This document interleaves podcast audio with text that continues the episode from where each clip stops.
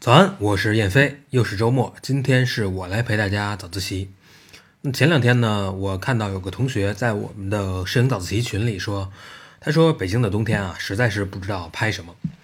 我也想了想这个问题，冬天其实和其他季节不太一样的地方，无非就是一个是雪景啊，啊，这个是冬天特有的一个景色，一下雪呢，故宫就一票难求。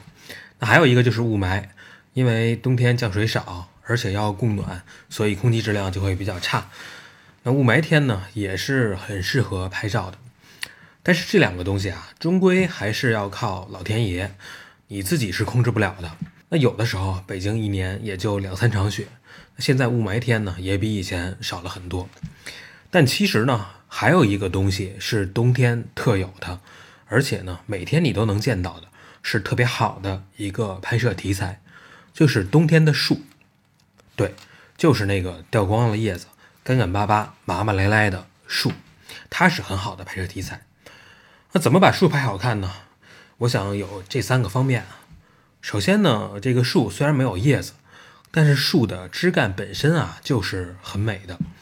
树木它的枝条的走向、它的形状都有自己的一个生长规律。你仔细观察啊，它每一个小树枝单独看，其实就是整个大树缩小的样子。这是一种自然现象，叫分形，在自然中很常见到，比如说闪电啊，比如说雪花都有这种现象。所以啊，你别看它的枝条很多，但是你并不会觉得它很乱，它有自己的美感。而且呢，你拍树的时候啊，自然而然呢就会以天空为背景，那画面呢就会变得很简洁。再加上冬天有点雾，有点霾，那帮你把后面的高大建筑也给隐去了。这就是我们常说的减法原则啊。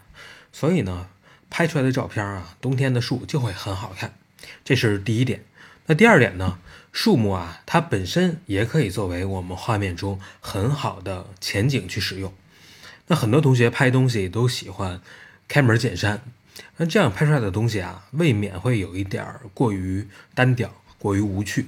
那我们在表达一个画面的时候，讲述一个故事的时候，总还是希望它能够丰满一点。还是希望它多少有一点曲折，有一点波澜。那画面中多个前景，也就多了这么一个层次。你可以把树作为一个框架，搭在整个你想要表达的画面的前面，它就像是一幅画的画框一样。那画框里面呢，就是你想要告诉大家的内容。比如上面这张照片啊，这个拍的是颐和园昆明湖上滑冰的人。那我呢，是站在万寿山上，这山上有很多树啊。我从树枝中找到了这么一个缝隙，这个画块啊，它不是一个标准的长方形的画块，它是什么呢？你仔细看啊，它像是一个派大星扭着屁股这么一个形状。那再看下面这张照片，这个树啊，在画面中也是前景。去过故宫的人，我不知道大家有没有注意过啊？故宫里面啊，除了后边的御花园，其实是很少有树的。尤其是中心这个三大殿的这个建筑，一棵树也没有。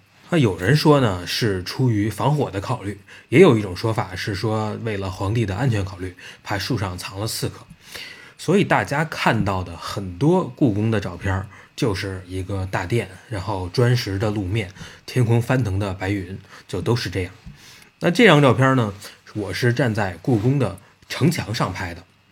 我本意呢是想拍故宫啊和远处这个白塔的关系。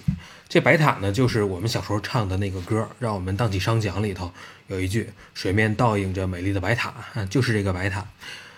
但是啊，这个故宫和白塔它都是人造的建筑，所以啊，我就想在这个画面里头加一些自然的景观，就加进了这个前景的鸟和树，它们都是大自然的产物。我觉得它比我单独的去拍故宫和白塔啊要多一层关系。那第三点呢，是冬天的树木啊，可以帮助我们营造一种萧条的、凄凉的、神秘的这种氛围。那冬天天空也是灰蒙蒙的，那地面上也没有什么鲜艳的颜色，再加上这个枯树枝啊，很适合营造这种氛围。上面这张照片呢，你想象一下，如果是夏天，如果树木很茂盛。那它肯定就是另外一种感觉了。那再看下面这张，这个是在日本奈良的东大寺拍的树林里的乌鸦。它这个树木啊，本身也是能帮助烘托一种神秘的氛围。东大寺这地方乌鸦特别多，他们好像就特别喜欢这种古建筑啊、寺庙这种东西，包括故宫也是，故宫里也有很多乌鸦。说到这个乌鸦啊，我就想到北京有好几个特别著名的乌鸦聚集地。我见过的，从玉泉路一直到五棵松一带，以前晚上两边的树上是都站满了乌鸦的。但前两天我特意想去拍一下。我从万寿路一直走到玉泉路，一直都没看到，不知道有没有住在附近的小伙伴知道今年是怎么回事？就乌鸦一直都没有了吗？或者是你还知道最近看到过有其他的乌鸦聚集地吗？你可以告诉我一下，好吧？那我们来做个总结，今天我们就聊了聊这个冬天一个很好的拍摄对象，就是冬天的树。那怎么拍呢？